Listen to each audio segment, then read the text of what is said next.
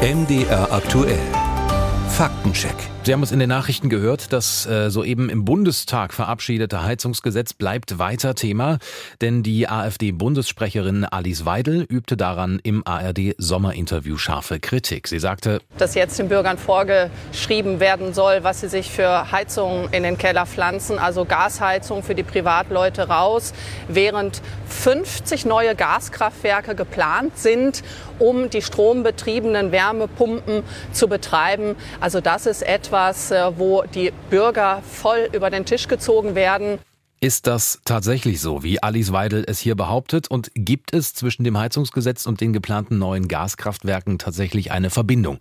Marius Rudolph hat sich umgehört. Den Zusammenhang, den AfD-Chefin Alice Weidel zwischen der langfristig angelegten Abschaffung von Gasheizungen und dem Ausbau von Gaskraftwerken zieht, den sehen Energieexperten nicht. Einer von ihnen ist Felix Mattes, Forschungskoordinator für Energie- und Klimapolitik am Öko-Institut. Es ist ein Vergleich von Äpfel mit Birnen.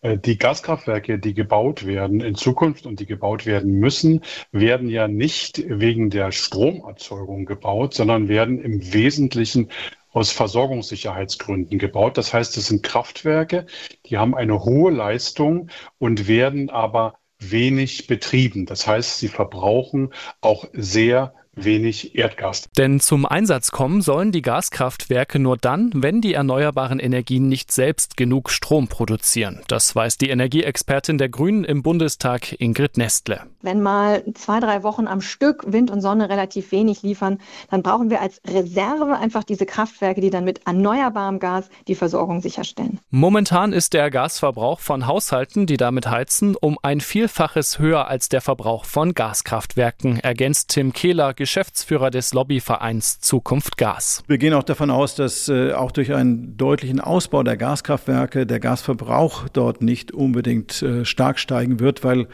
mit zunehmender Sonne- und Windstromproduktion ja die Gaskraftwerke auch immer weniger laufen müssen. Dass die Gaskraftwerke, wie von Alice Weidel behauptet, gebaut werden, um strombetriebene Wärmepumpen zu betreiben, dem widerspricht Ingrid Nestle. Das ist nicht das Ziel. Die Wärmepumpen werden im Wesentlichen mit Strom aus Wind und Sonne laufen, ähm, der sehr kostengünstig ist. Wir müssen jetzt noch dafür sorgen, dass schnell genug genug Strom aus Wind und Sonne zur Verfügung steht.